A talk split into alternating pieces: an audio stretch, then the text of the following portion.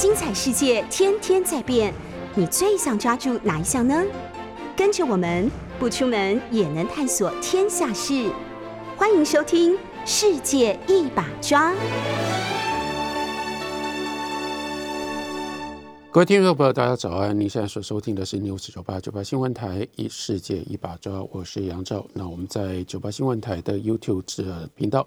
也有直播，也欢迎大家可以看直播。那今天跟大家来聊一下这个新闻，应该很多人看到，那就是民进党的立法委员黄国书，因为牵涉到这个证实他在之前他自己也承认，他曾经在这个嗯戒戒严的时代，他曾经担任过国民党的。国民政府的这个政府的县民，所以他退党，然后呢，他表示，当然所有的这些纷争，不过这些纷争，我自己有一个比较不一样的一个角度，想要跟大家聊一下。那在英文里面有一句格言，可能有一些朋友听过，叫做 “To err is human, to forgive divine”。这句话当然背后它有一个这个基督教的背景，那讲的就是说人会犯错，因为人不是神。那这个因为人会犯错，但是呢，为了表现上帝的慈爱，或者是我们相信上帝的慈爱，上帝会宽容、会宽恕，但也只有上帝有这种宽容跟宽恕的这个呃权利。这是一个角度，这是从基督教，这是从宗宗教的角度。不过从另外一个角度，纯粹从人的角度来看的话，这句话也还是很有它的道理，意味着每个人都会犯错。那但是呢？比较麻烦的是，犯了错之后怎么办？或者是说，在犯了错之后，我们要用什么样的方式对待错误的行为以及犯错的人？他就是要提醒我们，在这个格言里面告诉我们说，犯错是基本上谁不犯错呢？所以叫做 “to err is human”，只要是人，没有人不犯错。那犯错了之后，接下来是不只是对待自己，自己呢，当然你怎么面面对你的犯错，更重要是你要如何面对别人的错误。其中有一个，那我们不得不考虑，那就是我们要被原谅。那原谅呢，不是那么容易的一件事情，尤其相较于呃犯错这件事。呃，但是也正因为这样，所以呢，原谅在层级上，在人的性格以及在组成，不管是我们从个体的角度，从训练的角度来看，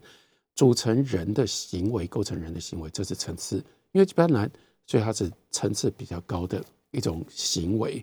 那过去的环境，在台湾的这样的环境，我们不去否不被否认，它有很多很多让人犯错，而且呢，在这犯错过程中，你会侵害到别人，你会害到别人的各种不同的行为。但是现在真的很麻烦的一件事，是我们到底要如何面对这件事？现在我们看到，到由于从二零一六年之后，民进党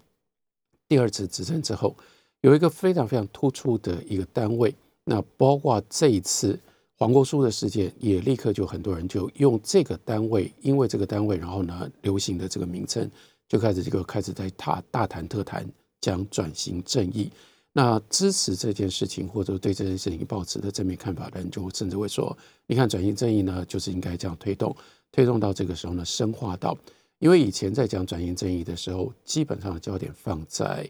被害者，但是呢的的确确。也一直不断的有人就说，那如果被害者，加害者在哪里？我们要如何对待加害者？我们可以让加害者都不被这个包括不被揭露吗？那我们知道，在呃，等一下我会再跟大家进一步的聊。我希望大家会关心，在处理这些相关的档案的时候，目前基本上还是一个比较小心、比较谨慎的一个做法。比如说，你可以去看，如果你曾经是在这样的事件当中的受害者。你可以去看自己的档案。那看档案的时候呢？可是相对的，如果等于说牵涉到加害者的部分，你现在看不到，它会被涂掉，它会被掩盖起来。那包括像施明德市主席前这个民党前主席，那因为他的这个案子真的太广、太太深，而且牵涉非常长的时间，他对这件事情一直非常不满。他认为说，为什么我不能知道加害我加害我的人是谁？一个受害者到底有没有权利知道加害者？这是过去在我们在讲说这一段时间当中讲转型正义，其实本来就是一个非常敏感的一个焦点。所以说这些呃正面肯定这个做法或这件事情的人，他们会说一再讲转型正义、转型正义深化等等。我很诚实的说，我对于转型正义这四个字这个名词，我向来都感觉到我很有意见，而且这个意见来自于深度的不安，也来自于我觉得其实真的就是有现成的更好的名词我们可以用，那是完全反映出不一样的精神。重点就在这个精神，我们要选择什么样的精神？那我先讲 alternative。如果我们不要用转型正义，我们可以用什么？那太好的例子了，因为南非经过的长期的种族隔离，在白人的这个呃呃白人至上的这个白人至上的统治被推翻了之后，接下来我们看到两个核心的人物，一直到今天，他们二是他们是二十世纪的重要的伟大的人物，一个是后来的南非的总统曼德拉，另外一个是整个过程当中以宗教的力量。支持南非的这些黑人，让他们能够经历过这么多的这个折磨之后，还能够挺立在那里，那就是图图主教，他是这个教会里面的代表性的人物。那以曼德拉跟图图图图主教两个人为首，他们在面对南非的过去应该要如何处理的这件事情上面，他们就成立了叫做这是图图主教命名的，叫做真理与和解委员会。既要真理，但是更重要的是要强调。我们为什么要去追求真理？以及我们追求真理的过程，我们的态度是什么？我们是要希望经过了这样的一种非常痛苦的、有很多的伤害，也必然在这个酿造了很多的这个对立跟仇恨的这种情形底下，我们希望寻求这个未来的社会，一个更好的社会可以得到和解。那所以，真理与和解在相当程度上面就指引我们，我们如何去面对所有这些充满了伤痛、充满了折磨的过去。那这跟转型正义有什么样的差别？这差别太大了。转型正义的一个最大的、最严重的一个问题，就是握有今天叫做转型正义的决定权的这个人，包括这些人，包括尤其是今天在那里主持转型正义委员会的人，他们就变成了正义之士。但是正义真的有这么容易吗？我就是很想问的是，当这叫做转型正义的时候，我想大部分都难免一定会问说。那这到底是谁的正义？在这样的一个情形底下，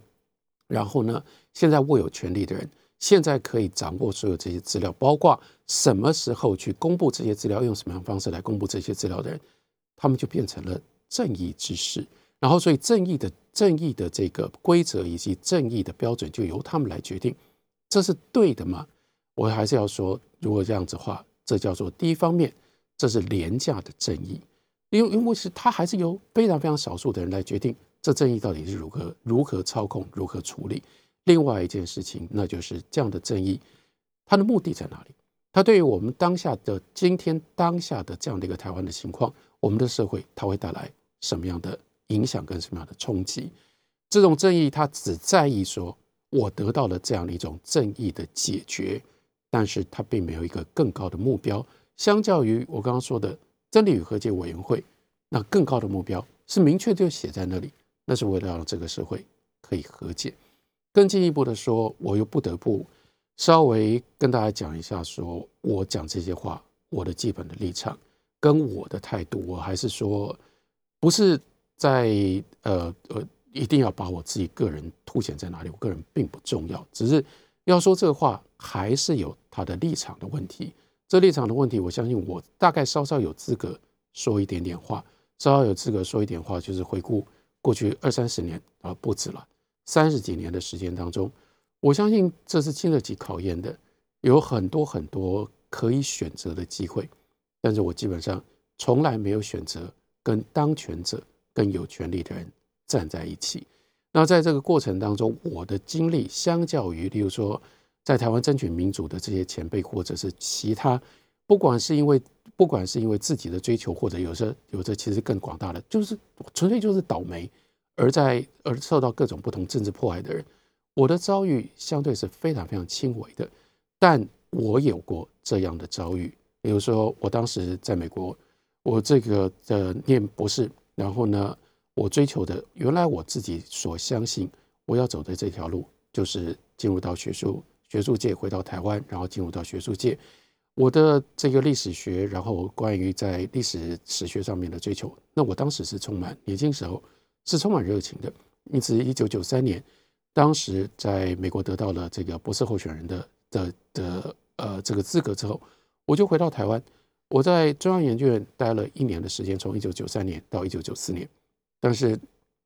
包括后来为什么我的人生会有这样一个急剧的一个这个关键的大的呃变化？这个变化最简单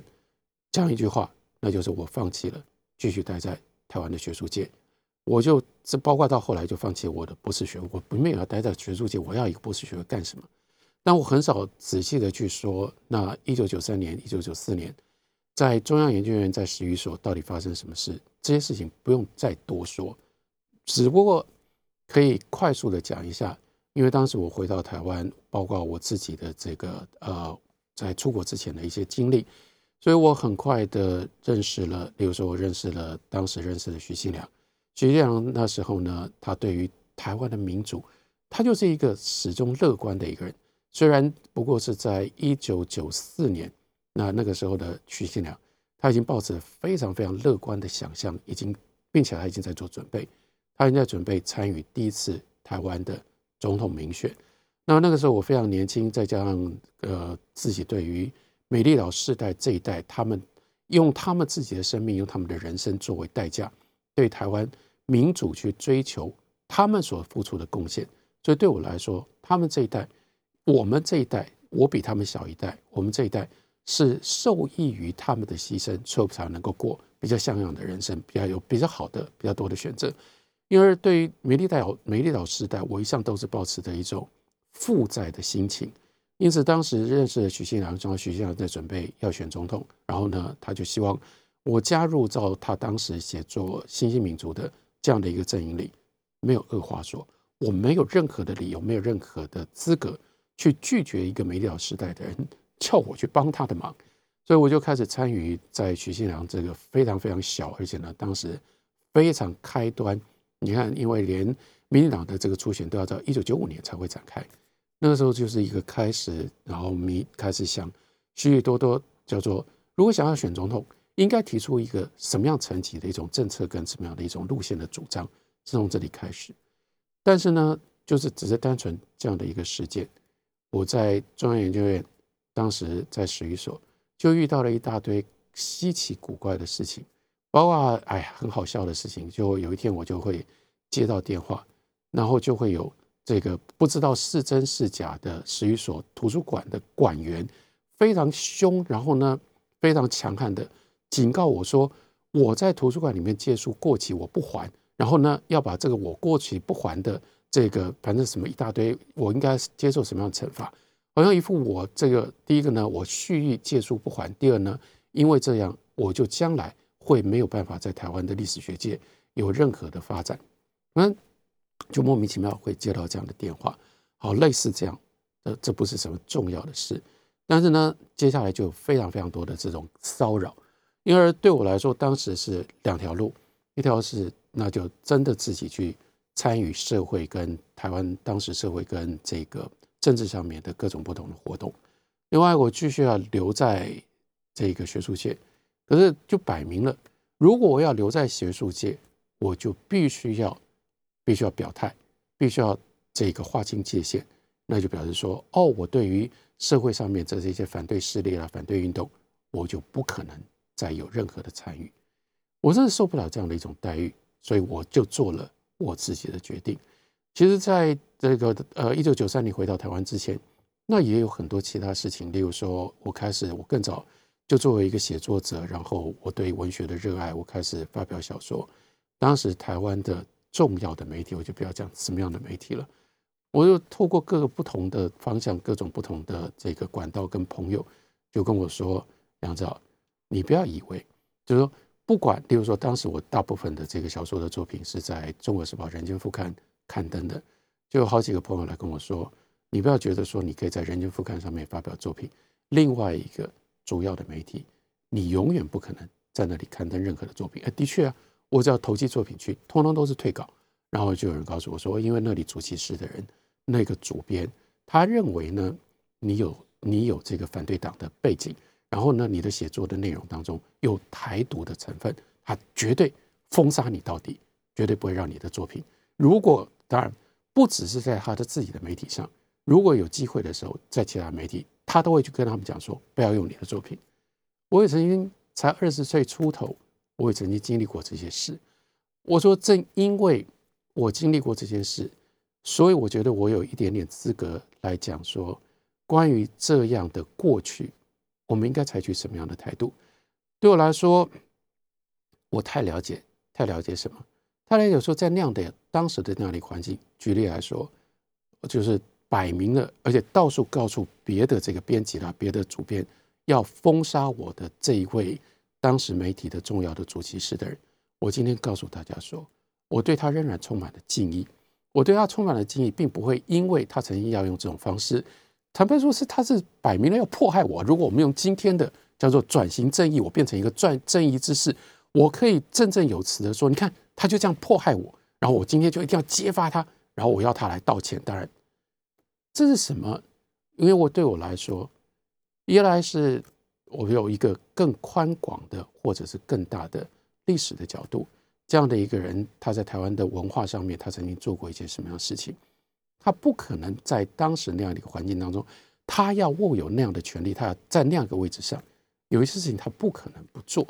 那我说，至少我了解一件事情，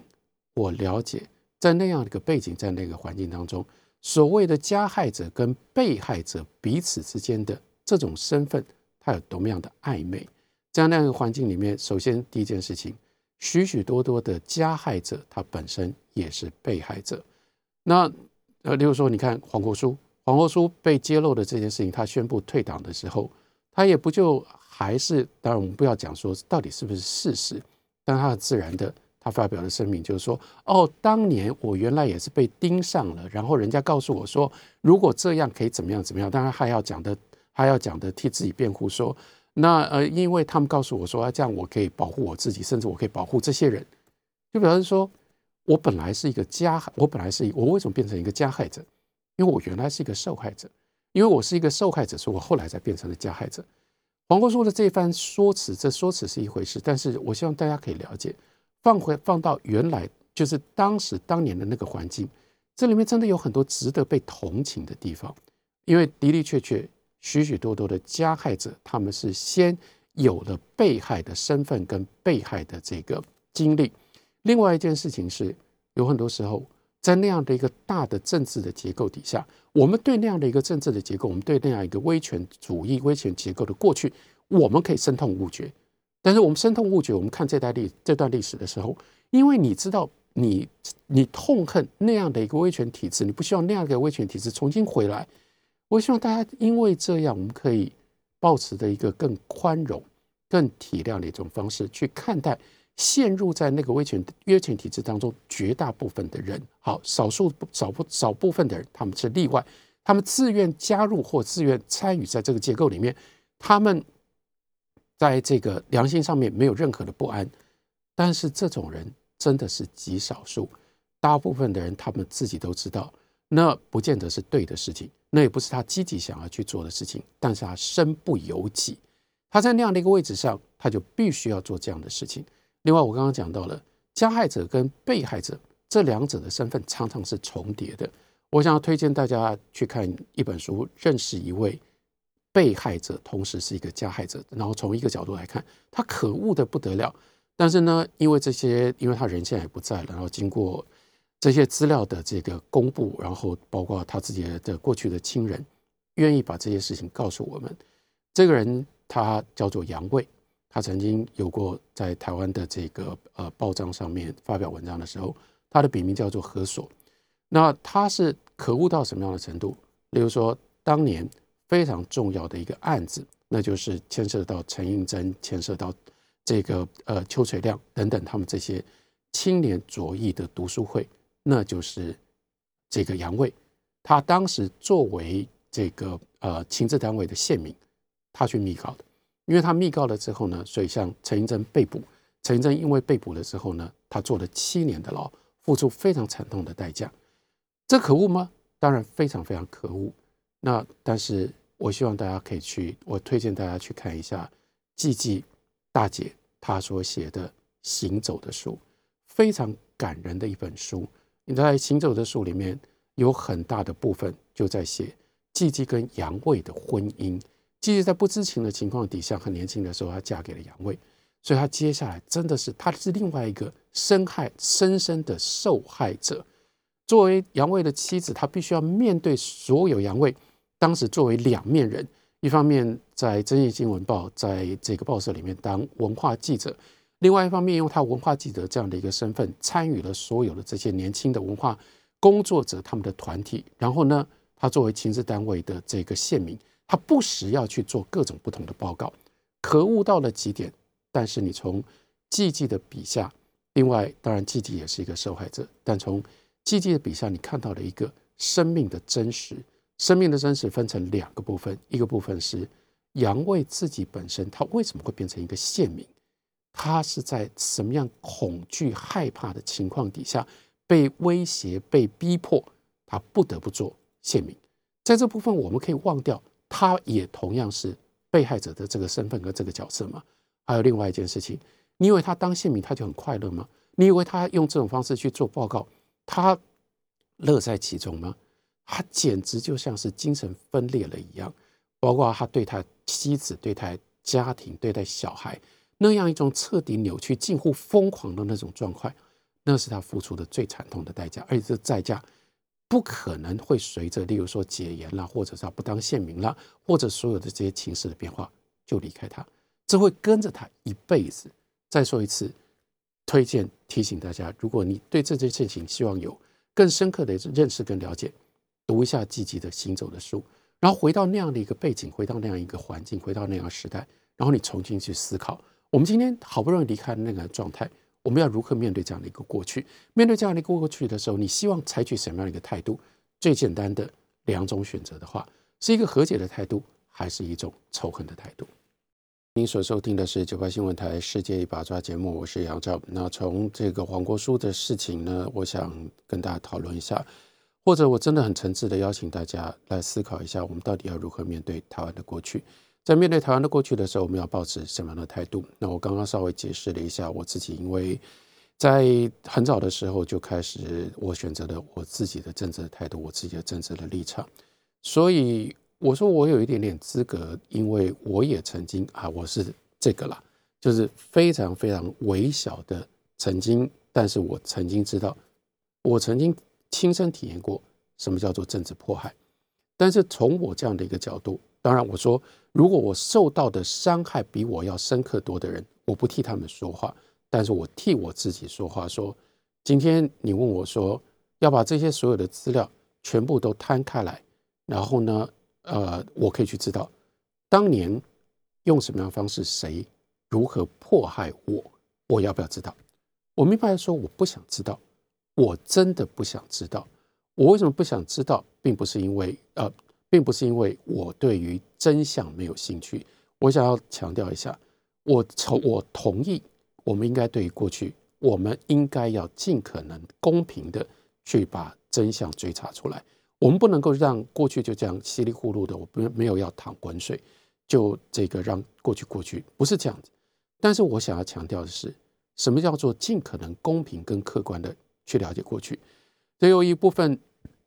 因为我学历史，一部分因为我活过了台湾这样的一个骚动的混乱的时局，所以我知道说，要客观的、尽量公平的、客观的回到历史去，把历史的真相揭露出来，没有那么容易。这就是为什么我们要牵涉到说，我们尽可能要用和解的态度去追查真相。因为你如果是用一种要报复、要仇恨的态度的话，你就绝对不可能能够公平客观的，你就不可能真正去认识真相。那真相为什么那么难认识？我说一件事情，我活过那样一个时代，我知道加害者跟被害者这中间有多么样的复杂。我刚刚跟大家提到了杨伟。那也特别跟大家提这个推荐，因为里面有非常仔细的、积极的这个说法、积极的记录。那你看，即使是季季，他在这件事情上面，他是一个非常非常无辜的一个受害者。那他就是这个这个在不了解的情况底下嫁给了杨卫，所以他就要承担杨卫作为一个情报情报县民，然后在那里呢去侦查、去侦查、去去。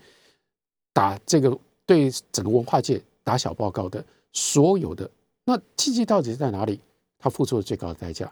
因为杨卫他的人格彻底被这件事情给扭曲了。杨慧他不是一个，他不是一个特例。你可以倒回来，你另外你看白色恐怖的那段时间当中，包括你如果去看，等一下我们还会讲文件，你去看今天我们可以看到的文件，那最重要的、最庞大的是警总的文件。那你看警总的文件有一个让人非常非常悲哀感慨的一件事，你看到警总的很多的匪谍，这些匪谍呢，这个这些匪谍，如果你去看他们的资历，匪谍里面有很多的资历，他们本身呢就是出生于亲子单位。就是在这个警警总或者是调查局，为什么这些人这些人不就是去调查别人的吗？为什么后来他们都一一的，而且呢，几乎是所有在警总曾经主其事去调查匪谍的，后来通通都被匪谍关起来，或者甚至丧失了他们生命。哎，为什么会发生这种事？也表示作为当时的这种结构底下的加害者，你同时也就卷入到这个结构里面。你变成了最危险的、最容易被人家这个罗织、最最容易被人家牵连、最容易被人家报复的，你也有可能就一翻身，你就变成了受害者。加害者跟受害者之间真的没有那么清楚的一个界限，这是我首先要告诉大家的。因为，所以你说我我我为什么不想知道？我想要知，当我知道了之后，例如说，我会很有可能。我会看到我自己的档案，我会发现说，哦，原来大学时代跟我这样的我所认定的这样的一个呃这个同学啦、学长啦、我的朋友啦，甚至我的师长，他可能在背后打我什么样的报告？那我当然，你说你你要我我自己真的觉得说，哦，我就是刚刚不就讲的吗？To forget is divine，我没有那么神圣。你说我会没有情绪，我会没有？心里面吓一跳，然后甚至非常非常产生那种惊奇当惊讶当中的怨恨，我不见得没有，所以我为什么宁可不知道？正就是因为，当你用这种方式来看待这些人的时候，这个人在你的心里面就只剩下那个加害者的那样的一个面貌。我不想要这样认识人，我不想要这样对待人，我希望我仍然保留的这个人，他当年曾经跟我有什么样的情谊。他跟猜在我的生命当中，例如说我的朋友、我的同学、我的老师，他曾经给过我一些什么样正面的，我今天我仍然愿意记得的这些体验、这些经验。我不希望因为这样的一个报告，因为我知道的这件事情，他就只剩下这样的一个身份。但是很不幸的是，这我希望提醒大家，我们今天我们经常在用这种方式去看一个人的过去。当这个人，比如说黄国书。黄国书不管前面，大家可以去看，其实非常有趣。你去看一下柯建明，柯建明呢，为了黄国昭、黄国书这件事情，他还特别在他的脸书上发表了一番叫做“总招”的话。这“总招”的话长话短说，哎，柯建明不管是他自己写的，或他助理帮他写，写了很长一篇呢。这“总招”的话呢，长话短说，就是柯建明站在总招的立场，他要跟黄国书喊话说：“哎呀。”第一呢，如果你以前是个县民，你已经是一个改过向善的县民，你已经加入了民进党，而你在民进党至少是在立法院党团呢表现非常非常良好，那所以站在总召的立场，希望你回来，你不要退党，然后呢你回来继续跟我们战斗，这是柯建明的说法，但是柯建明的说法至少反映了，这就是我刚刚讲的一种态度。那我们今天甚至包括，我相信黄国书应该也很感慨啊，说：“哎呀，但是党内同志不放过我。”是啊，就是有这些党内同志啊，这些党内同志今天的这种态度，今天这立场，这就是一个仇恨的立场，或叫做转型正义的立场。哎，你当年搞过我啊，我今天我抓到我逮到的机会，我有我就要报复。我报复的时候，我就这个时候我再也不管你曾经过去在这这些年当中，你加入民进党，你在立法院党团。柯建明看到的你所有这些表现，现在完全没有意义。你这个人，你这一辈子，你今天到现在五十年的五十年的生命，只有一件事情是有意义的。在这样的人眼中当中，而且他希望我们台湾社会每一个人，我们都用这种方式看黄国书，那就是你年轻的时候你干过县民这件事情，就是定义了你这个人，所以你就是个坏蛋，你就是污点，你的污点就掩盖了所有你的一切。我不希望我们用这种方式认识人，更不希望我们抱着这样的一种仇恨的态度来看待我们这样的一个社会。还不止如此，这样的一个态度非常的危险。因为我另外知道的一件事情，想要跟大家分享的是，我知道所谓的这种文件，我们的档案，它有多么样的不清楚，或者是在这档案里面包含了多少，其实并不是准确的记录。那我希望另外另外推荐大家呃去看一本书，这本书虽然也是在转型正义的这样的一个潮流当中，它这个。呃，出版的，而且是由国家人权档案馆这个呃这个筹划出版的。但这本书在这件事情上面，至少他的态度比较谨慎。这本书就叫做《政治档案会说话》，政治档案会说话，至少有一部分，他开头告诉我们，跟我们解释说这些政治档案到底是怎么来的。还有，今天我们面对这些政治档案的时候，我们大概要提防几件事情。首先，你怎么可能不知道？政治档案在台湾今天跟这个过去的这些，呃，这个啊白色恐怖、威权时代相关的这些重要的档案，我告诉你，里面数量最多，而且今天最容易被找出来的，那是什么？那是自白书。哎，自白书我们今天怎么看待？真的要真的要非常非常的小心，因为这个自白到底有多少？是真正在自由意志底下写下来的。为什么要这么多？为什么会有这么多自白书在我们的这个政治档案里面？因为当年你要判刑，最简单呢，你只要有自白书就可以判刑。举个，我们看多少这种大案子，这种大案子，例如说孙立人案，孙立人案最重要的那就是郭廷亮。郭廷亮被捕了之后，当时他本来是这个呃步兵学校的战术组的少校教官吧，然后呢被被捕了之后，真的就是一直不断的侦讯，一直不断的侦讯，侦讯从他一个人，然后到最后呢牵连九十三个人，九十三个人都留下了档案，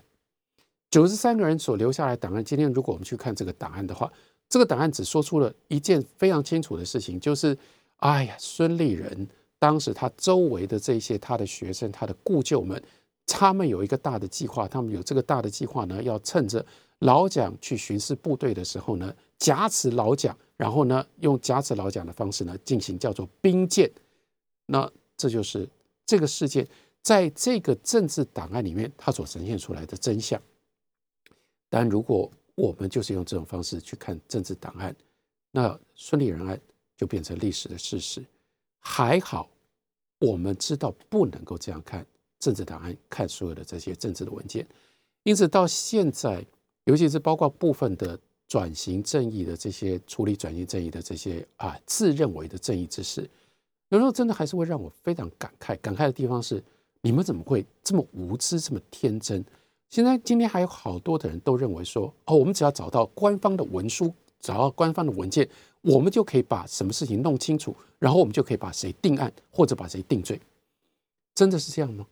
包括例如说叫做哦，牵涉到加害者，到底是谁害我的？到底是谁去告密的？到底是谁检举我的？我请大家千万要知道，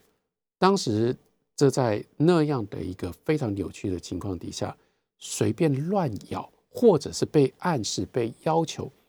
这个是所在多有。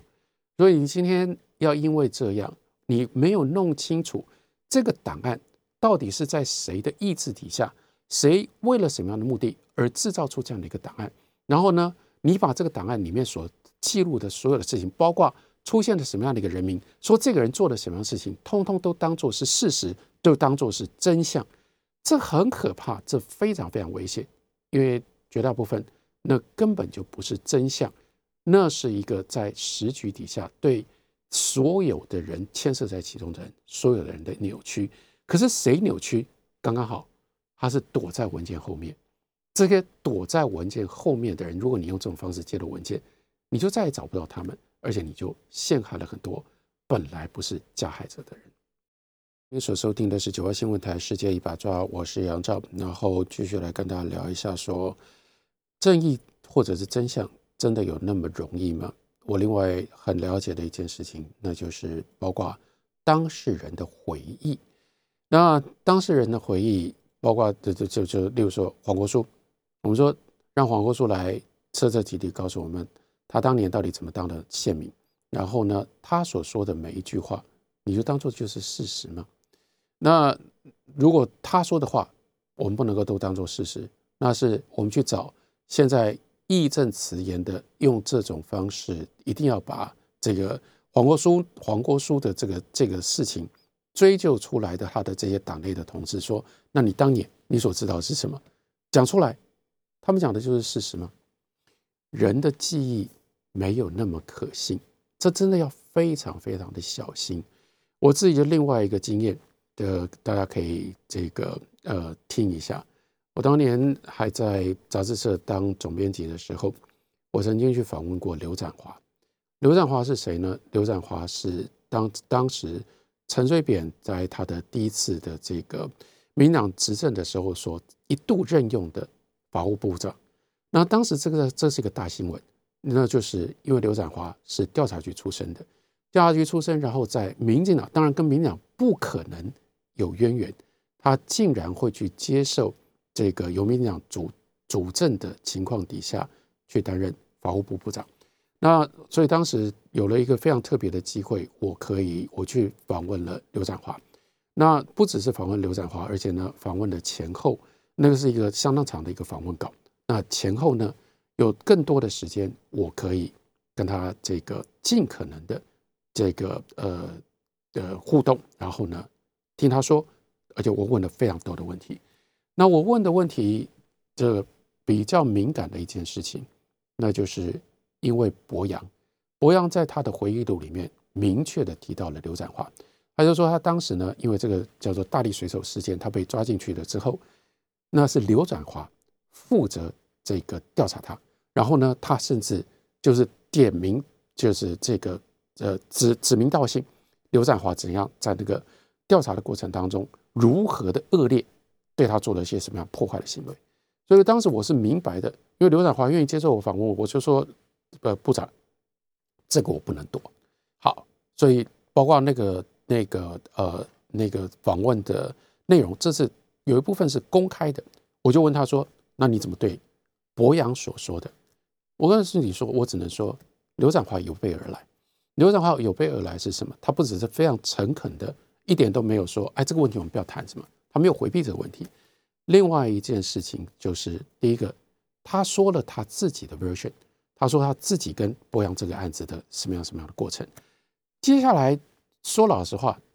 我也必须要尊重，因为他拿出了一大堆的文件，拿出了最大的这个拿出了一大堆的文件，最重要一件事情，他就要在告诉我说，你看，在这个所有的文件上，跟博洋有关的案子没有刘展华的名字。那的确看没有刘展华。第二件事情是，他又拿了一个文件跟我说，时间上不对啊，意思是说当时。当博洋案子说，或者说博洋明明白白的在回忆录里面说他什么时候被逮进去，然后发生什么事情，在时间上，刘耀华说：“你对对看，我那时候根本不在台北，我不在调查局，我被外调，所以这怎么会是我呢？”OK，那个时候当然没有办法再回去问博洋老先生了。可是你对在一起，至少我们应该要了解这样一件事，那就是。人的记忆，博洋，我相信我如果回去有机会再去问博洋，博洋一定说我绝对没记错。那可是刘展华也一定说这就不是我的记忆，这就不是我的经验。人的记忆没有那那里面有你说，那这个时候杨少，你到底要告诉我们真相到底是什么？我只能告诉你我不知道啊。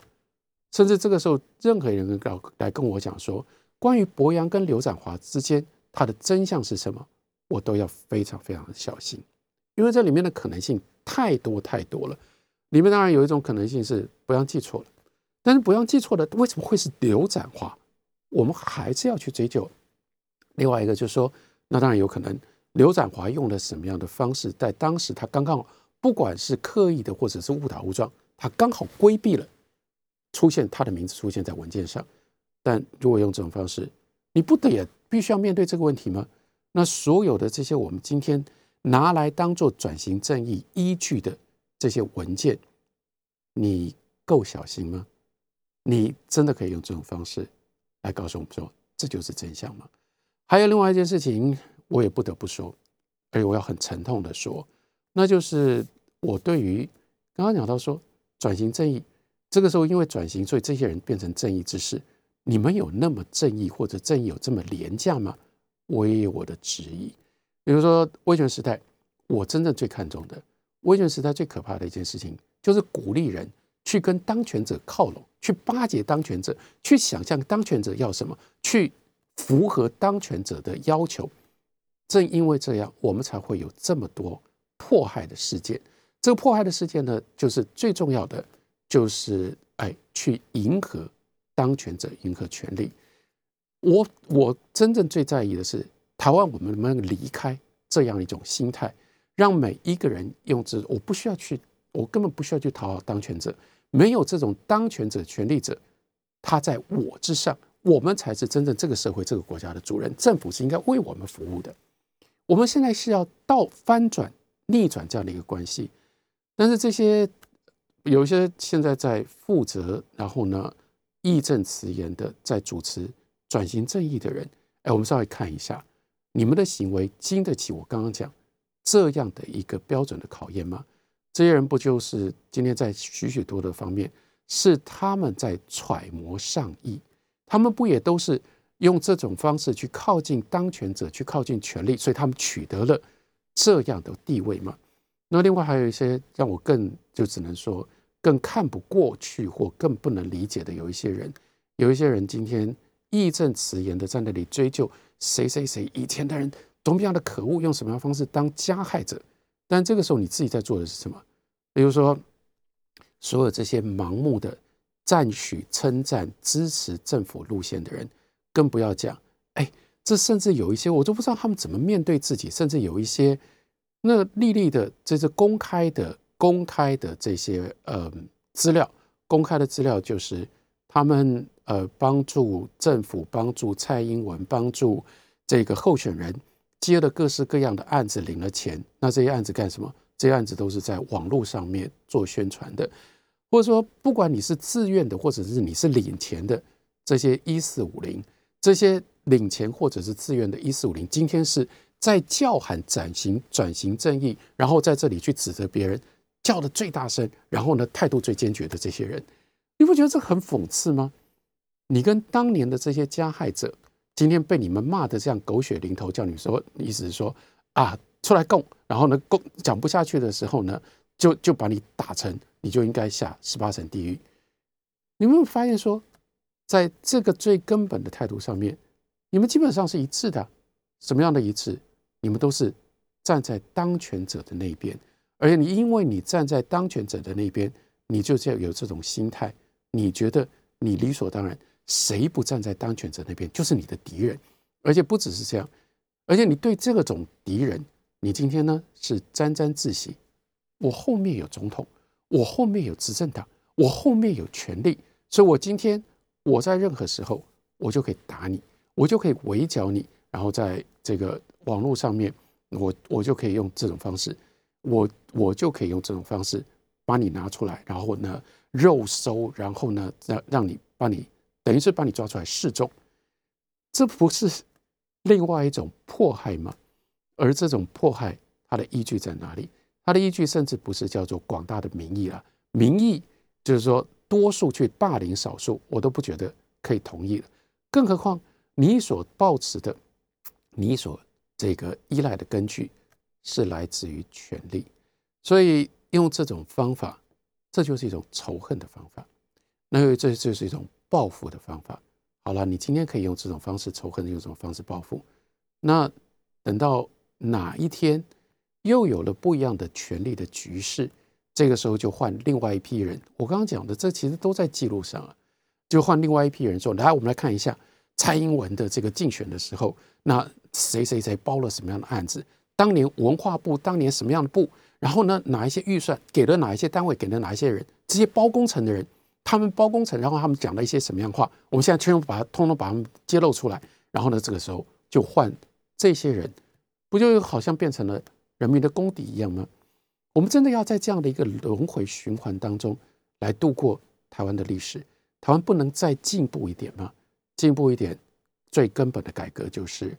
不要用这种仇恨的方式去翻旧账。你如果要永远记得曼德拉跟图图主教所劝告我们的、所指引我们的，你是为了和解，所以去追查真相；为了和解去追查真相，所以你会刻意的小心。另外，你会努力的。虽然你是一个人，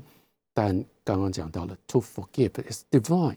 你试图脱开，试图超越自己的人的立场，让自己再多神圣一点、高一点。感谢大家收听。